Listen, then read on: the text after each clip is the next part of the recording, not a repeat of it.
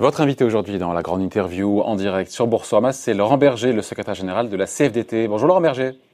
Bonjour. Comment allez-vous? Ça va et vous? Bien, merci d'être là en direct avec nous hein, sur Boursorama. Bon, on est à J-6 avant le, ce, déconfinement. Euh, il y a des inquiétudes, il y a des incertitudes, il y a des peurs, on le sait bien.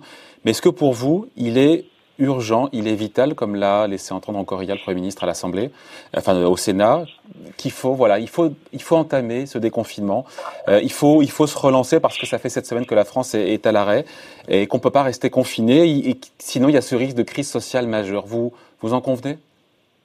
Bah, D'abord, moi, je voudrais dire que sur la question sanitaire, qui est la question qui a justifié qu'on se mette euh, à l'arrêt, je sais pas les qualités pas les qualités ni les, ni, les compétences pour savoir si c'est le bon moment ou pas le bon moment. Je, tiens à dire ça. Mais, mais ensuite, il est clair que oui, euh, euh, il y a besoin de reprendre de l'activité, euh, tout simplement parce qu'il en va des, des, emplois. Mais ça ne, ça ne doit se faire que si ça se fait en toute sécurité pour les travailleurs. C'est le sens de. Vous avez signé une déclaration commune, cette déclaration commune qui est signée il y a quelques jours avec le MEDEF et la CFTC, où voilà, il faut reprendre, vous dites bien progressivement, dans des conditions de sécurité, non pas maximales, c'est intéressant, mais optimales, vous avez dit. Hein, parce qu'il y a ce risque de drame, encore une fois, social, économique, qui nous pend en nez si la machine ne se remet pas en route progressivement. Oui, bien sûr. D'abord, on sait que les chiffres du chômage, y compris pour le mois de mars, alors qu'il n'y a eu que 15 jours de confinement, sont pas bons. Et on sait que malheureusement. pas bon, c'est un euphémisme, euh, Laurent Berger. 240. Enfin, de mémoire, on n'a jamais vu ça sur un mois, avec 15 jours de confinement. Bien, sûr, et bien pire que la crise financière de 2008. Hein. Oui, bien sûr. Donc on sait que le risque, il est énorme. Euh, euh, et qu'il euh, faut tout faire pour que maintenant on se mobilise sur la question euh, de l'emploi en, en, étant, en étant extrêmement imaginatif pour préserver un maximum d'emplois et euh, et aider tous ceux qui vont malheureusement le perdre. Mais vous avez été surpris par la violence de ce chiffre-là, Laurent Berger, parce que on a dit voilà, il y a ce chômage partiel, plus de 11 millions de salariés euh, qui voient pour partie largement leur salaire payé par euh, par l'État et par l'UNEDIC. Ça vous a surpris d'avoir encore une fois quasiment 250 000 chômeurs de plus en un mois? Là, malheureusement pas beaucoup, non. Pour une raison simple, c'est que ce sont euh, majoritairement deux effets. L'effet de fin de CDD et de fin de contrat d'intérim, c'est-à-dire les travailleurs précaires et euh, les travailleurs précaires, vous savez, ce sont toujours, euh, lorsqu'ils se retrouvent en difficulté, les annonciateurs de difficultés pour les autres. C'est terrible, cette double peine pour eux. Bien sûr, c'est terrible. Euh, on le dit depuis des années. D'autant plus, c'est une raison de plus pour pas les pénaliser, y compris en termes d'indemnisation chômage, ce qui était prévu.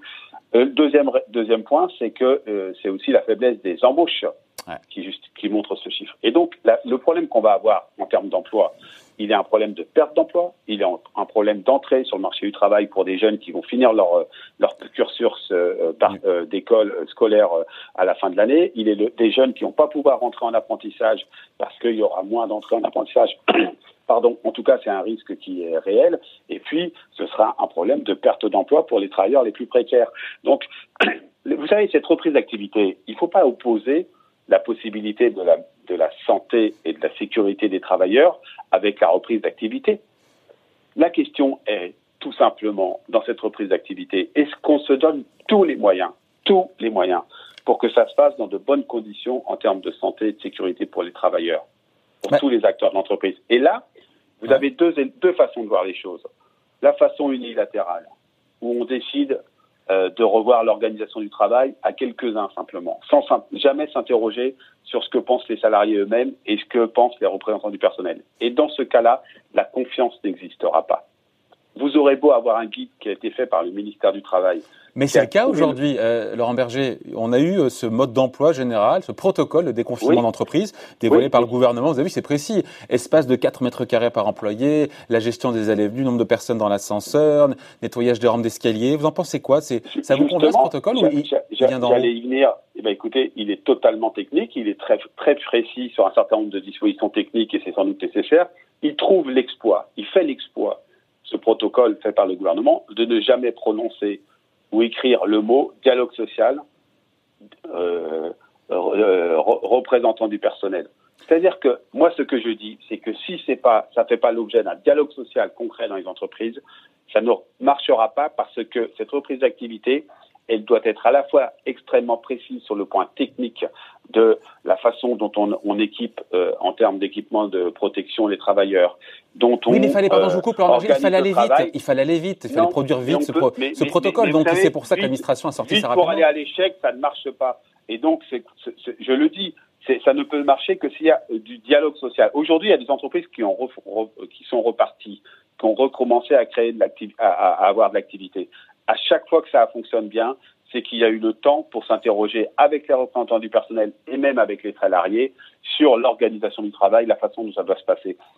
Et donc, je le ce guide, il est intéressant de la part du gouvernement sur les aspects techniques, mais il n'a de sens que s'il fait l'objet de discussions et de dialogues avec les Qu'est-ce que vous auriez changé En imaginant qu'il y ait du dialogue social, vous auriez changé quoi là-dedans J'aurais mis une fiche en disant, voilà, vous allez avoir un guide technique, il est... Euh, euh, il est très précis, il est à respecter, il engage vos responsabilités respectives, mais j'aurais fait une première fiche qui était de dire la condition du retour dans de bonnes conditions euh, au travail qui intègre la confiance euh, pour le faire, parce que je le dis, les salariés ont des craintes, eh bien, c'est que ce soit négocié et discuté. Et donc, c'est ce qu'on a voulu faire à travers cette déclaration avec le MEDEF et la CFTC, en disant, cette reprise d'activité, elle doit être discutée, et moi, je dis même, elle doit être négociée au maximum dans les entreprises parce que c'est une condition d'une bonne reprise. Pour l'instant, elle ne l'est pas. Il y a l'Association nationale des DRH qui trouve, ah, mais qui trouve ces règles trop contraignantes. Est-ce que pour l'instant, ce protocole peut être un casse-tête pour les entreprises? Mais de toute façon, le, de faire retravailler les gens euh, dans, dans, en respectant les règles que, que nous impose le virus, c'est un casse-tête pour tout le monde, mais c'est une nécessité. Si les choses étaient simples, on ne serait pas dans cette situation aujourd'hui. Euh, et donc, euh, je pense que ce guide, euh, il est intéressant parce qu'il montre tout un tas de situations euh, dans lesquelles il faut se mettre. Euh, et puis ensuite, je, tiens à le dire, il faut pas. Moi, je suis pas en train de dire qu'il n'y a pas de dialogue social dans aucune entreprise. On a un certain nombre d'entreprises où ce dialogue social a eu lieu et a permis une reprise dans de bonnes conditions. Et je peux vous assurer qu'en termes d'ambiance, ça change tout, parce que on, on traverse une période où les angoisses sont importantes. Euh, on a fait une étude avec Kantar qui montre que les salariés ont beaucoup de craintes sur leurs conditions de travail, sur l'emploi, sur l'avenir de leur, rémunération demain, etc. Et, que si on veut, sur l'élément central qui est la question des conditions de travail et de la santé, recréer de la confiance, il faut le faire dans le cadre d'un dialogue euh, apaisé. À, à, partir de ce guide, la bonne pratique, c'est sans doute de prendre ce guide en disant ben, comment on l'applique, nous, aujourd'hui, dans l'entreprise, en fonction des critères de production qui sont les nôtres. Alors, on a appris sinon, c'est Mel Pénicaud qui l'a dit, que les entreprises n'auront pas le droit de dépister leurs salariés. Euh, on a vu, entendu des boîtes comme Veolia dire voilà, euh, on a prévu nous de tester tous nos salariés. Vous en pensez quoi de cette interdiction? Euh, Parce que ça peut être rassurant pour le salarié, notamment si c'est fait sur la base du volontariat. Oui, je, je, dois même vous dire que les représentants de la CFDT à Veolia nous ont saisis en disant on trouve que c'est une bonne idée ce que prévoit la direction et et pourquoi euh, ce serait interdit? Je crois qu'on touche là. Donc c'est une erreur de la part de la ministre du Travail? Non, je n'ai pas dit ça. Je vais finir. Je, je dis juste que euh, on touche là à l'articulation entre le besoin de protection et le besoin de liberté individuelle. Euh, moi, je crois euh, que sur ce domaine-là, c'est comme sur le fait d'être mis en quarantaine lorsqu'on est lorsqu'on est malade, notamment par rapport à, à, sa famille, ça ne peut se faire que sur la base du volontariat. Parce que euh, la forme d'obligation, elle pose, elle pose une difficulté en termes de liberté, euh, de liberté, euh, de liberté publique. Mais encore une fois, de la part de Veolia, si vous prenez cet exemple-là, ça n'avait pas d'autre vocation de la part de la direction, je crois pouvoir le dire, c'est ce que me disent les représentants de la CVT à Veolia, que d'un souci de protection. Donc c'est une erreur ou pas d'interdire ce dépistage massif des salariés C'est une erreur mais, mais, vous savez, moi j'en ai assez, je vais vous le dire franchement, j'en ai assez que ce, ce, les questions qu'on a à se poser, elles se passent toutes en se, demandant qui est bon, qui est mauvais, qui fait une erreur. Non, mais c'est Alors, je l'ai mal dit, s'il faut le, faire ou pas. pour vous, il est souhaitable de tester massivement l'entreprise sur la base du volontariat Il est souhaitable de tester, il est, il est souhaitable de tester massivement les citoyens, ouais. C'est clair. On voit bien, on voit bien que, euh, on voit bien, et je ne vous parle pas d'entreprise, je parle de tester les citoyens. On voit bien qu'une partie des problématiques qu'on est en train de, de traverser, viennent du fait qu'on euh, on a eu une incapacité euh, à tester euh, un certain nombre de gens. Ce qui, bon, bah voilà, donc il faut, il faut rentrer dans cette logique-là. Est-ce que maintenant, vous me demandez si je suis pour dans chaque entreprise oui, qu'il y a un test à l'entrée La, la réponse, je ne crois pas que ce soit la bonne réponse. La bonne réponse, euh, c'est euh, d'abord euh, une organisation du travail et des, des, protections individuelles et collectives qui permettent de travailler en bonne santé et bonne sécurité. C'est peut-être l'opportunité de se réinterroger sur l'organisation du travail, que malheureusement on ne fait pas assez dans les entreprises en temps normal. Ouais. La ministre d'ailleurs, euh, Muriel Pénicaud, qui, qui, rappelle que le salarié peut refuser à son employeur qu'il prenne sa température à l'entrée d'une entreprise. Là encore, on est dans le même, dans le même sujet. C'est vraiment trop intrusif pour vous? Et je vous demande pas si c'est bien ou pas bien, mais c'est trop, trop intrusif de. Oui, mais vous savez, il faut toujours se méfier. Euh, D'ailleurs, faire vivre une société, euh, c'est faire se confronter des tensions respectives. Là, il y a une tension entre les libertés individuelles et la protection euh, euh, collective. Moi, je vous le dis très franchement, je ne fais pas partie de ceux qui sont prêts à renoncer aux libertés individuelles à tout craint, à tout prix. Euh, et donc, je pense qu'il faudra d'ailleurs, dans les lois qui sont prises, enfin les dispositions qui sont prises dans l'état d'urgence sanitaire, que ce soit temporaire. Il faut à tout prix que ce soit temporaire. Il n'y a rien de pire que de faire passer des restrictions de liberté individuelle qui peuvent parfois, dans des contextes très très particuliers, se justifier de façon temporaire et de les laisser se pérenniser. Et la prise de température euh, systématique à l'entrée des lieux de travail, euh, ça peut euh, ça peut demain, si on n'y prend pas garde, se transformer par d'autres types de contrôles liés à la santé ou au bien euh, à la santé des salariés. Donc, je, suis, je, pense que tout ça doit se faire dans un état d'esprit de discussion. Vous savez, plus que jamais dans les dans les, les difficultés qu'on va traverser, qu'on traverse maintenant, mais les autres, celles qui arrivent vont être importantes aussi. On aura besoin de délibération, de dialogue, d'écoute et de trouver des solutions qui, si elles sont compliquées à mettre en œuvre, euh, ne peuvent être que temporaires. Évidemment. Euh, en vous écoutant, je, je, me suis dit, tiens, cette question, on doit tous se la poser. J'en appelle à vos lumières à votre expertise, surtout Laurent Berger. Est-ce que l'employeur peut contraindre un salarié à retourner au bureau, sur site, et dit autrement, est-ce qu'un salarié peut refuser de se rendre sur son lieu de travail euh, s'il a peur d'être contaminé bah, Si toutes les conditions sont mises en œuvre, euh, ce, sera compliqué. Il y a, toujours l'exercice du droit de retrait qui s'exerce, mais euh, il peut être, il peut être confronté à, une contestation. Moi, vous savez, les, les salariés, d'abord, euh, beaucoup d'entre eux vont rester en télétravail. On l'a tous compris. On va en parler Moi, je, je, sors d'une réunion où il y a des salariés qui le vivent mal. Hein, parce qu'ils auraient aimé retourner en entreprise. Et, et, les, et les aspirations des salariés sont extrêmement contradictoires en ce moment. Certains n'ont qu'une envie, c'est de repartir sur leur site de travail. On l'a vu à Toyota. J'ai beaucoup discuté avec le, le, délégué euh, syndical de CFDT de Toyota. Il disait il y a certains salariés qui voulaient revenir à l'usine et d'autres qui, qui avaient peur de revenir. Euh, et donc, dans ces cas-là, ils ont travaillé, eux, en cadre du dialogue social, pour un accord de reprise d'activité qui est extrêmement précis et extrêmement progressif. Euh, mais vous voyez, il, il illustre très bien que les attentes sont très différentes d'un salarié à un autre. Euh, et donc, il faut avoir une réponse collective qui est une réponse de protection. D'où l'idée de la concertation sur le terrain. Oui, et ensuite, il faut beaucoup écouter. Il va falloir beaucoup écouter. Parce que le, ce qu'on ne sait pas encore, c'est l'état psychologique individuel et collectif que nous aura fait, enfin, dans lequel on va, avec lequel on va sortir du, confinement.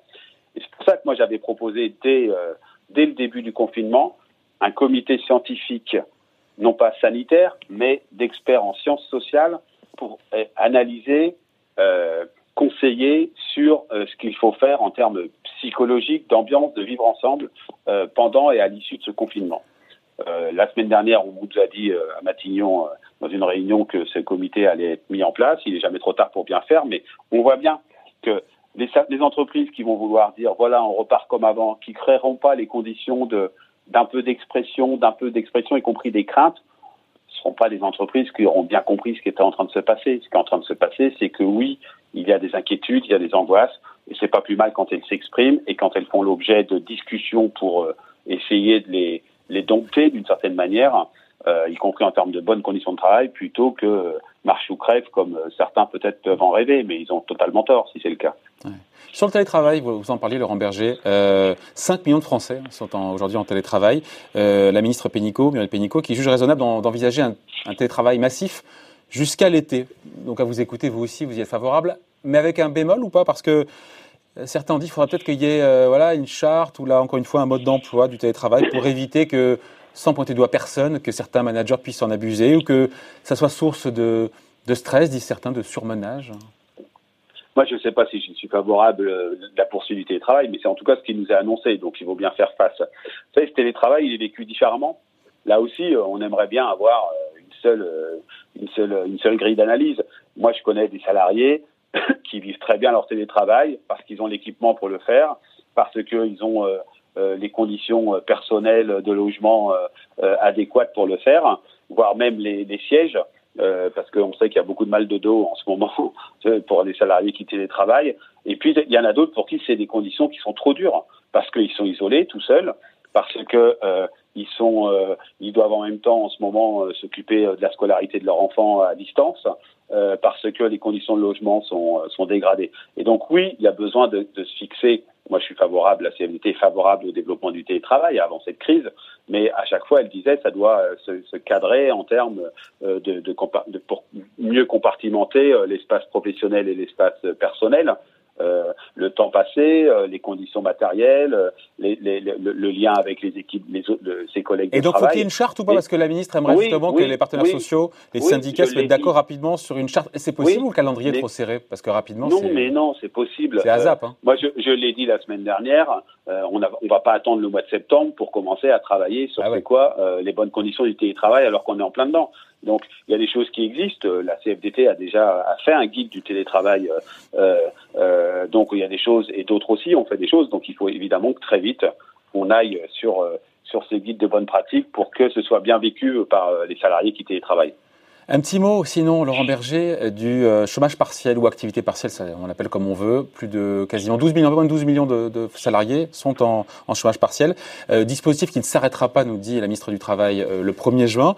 Mais le gouvernement a laissé entendre, et la ministre aussi, qu'il y aurait, on va dire, une réduction de la générosité du dispositif de prise en charge par l'État, et donc que les entreprises devraient, pour le coup, leur reste à charge pourrait augmenter. Vous en pensez? Vous dites banco. Et à quelle hauteur? C'est difficile, mais à quelle hauteur? Quelle part euh, pour l'entreprise de sa poche et de l'État et l'UNEDIC Non, mais je, je dis d'abord que c'était la bonne réponse. Et elle a été massive, elle a été un peu aveugle parce qu'il fallait agir vite. Euh, et donc, il y a eu quelques effets d'aubaine pour quelques entreprises. il, faut, euh, il faut le dire, on a dénoncé certaines. Euh, enfin, ça a, été, ça a été refusé à Amazon, hein, vous avez vu hier. Hein. Oui, heureusement, heureusement, j'ai envie de dire. Enfin, ça aurait pu presque être refusé à SFR pour une partie des salariés, par exemple. Euh, mais euh, ce que je veux dire par là, c'est que euh, c'était la bonne réponse. Maintenant, évidemment que ça va se, ça va se réduire parce qu'il y aura une reprise d'activité pour certains et que c'est nécessaire qu'il y ait un certain nombre de, de, de contrôles. Sur le reste à charge, il faut faire attention parce que il y a aussi des entreprises qui vont se retrouver en grosse difficulté. Il ne faudrait pas que les salariés en payent les pots, euh, les, le prix euh, en ayant une grosse baisse de rémunération dans le cadre du chômage partiel. Mais c'est normal dans le cadre de la reprise progressive de l'activité, encore une fois, qu'il y ait une prise en charge plus importante de la part d'entreprises qui vont retrouver du chiffre d'affaires et de l'activité à partir oui, du à condition que ce soit très progressif, à condition que ce soit très progressif et qu'on s'assure que ce soit pas un peu pieux qui soit balancé d'en haut euh, et que et que ce soit euh, et, que, et, ça se résume euh, sur le terrain dans les entreprises par une baisse de rémunération drastique des salariés. Ça, ça peut pas être le cas. Donc, il va falloir discuter. Vous savez, euh, de plus en plus, maintenant, on a eu la période euh, au début du confinement où il a fallu faire face très vite. Euh, je crois qu'il y a eu une réponse économique et, sur certains points sociaux qui a été qui, a été faite par le gouvernement. Il faut la saluer. Mais maintenant, sur les conditions de poursuite, ça serait bien qu'il n'y ait pas simplement des annonces gouvernementales auxquelles on réagisse, mais qu'on y réfléchisse ensemble.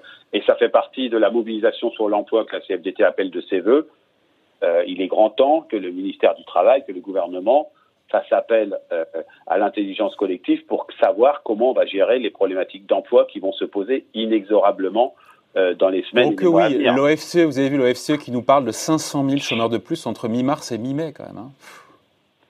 Oui, oui, moi je ne commande pas des chiffres qui ne sont pas confirmés, mais euh, c'est sûr que ce qui arrive est, est, est, malheureusement euh, très difficile. Et là, il va falloir faire marcher la machine à innovation sociale, euh, à idée pour que euh, le, le, maximum d'emplois, encore une fois, soit sauvegardé. Et le chômage partiel trouve, toute sa pertinence dans ce, dans ce cadre-là, mais que également on accompagne les jeunes, les moins jeunes, qui vont se retrouver euh, en difficulté d'emploi. Et là, on a tout un tas d'outils qu'il faut euh, qu'il faut créer, qu'il faut activer. Ça s'appelle la formation professionnelle. Ça peut s'appeler les emplois aidés pour euh, pour un certain nombre de cas. Ça peut être euh, du mécénat de compétences entre entreprises selon leurs situations différentes. Enfin, il y a des idées qui peuvent être mises sur la table. Mais c'est pas les idées un peu du passé, ça On les a déjà mises en œuvre, non? Je pensais. pas toutes.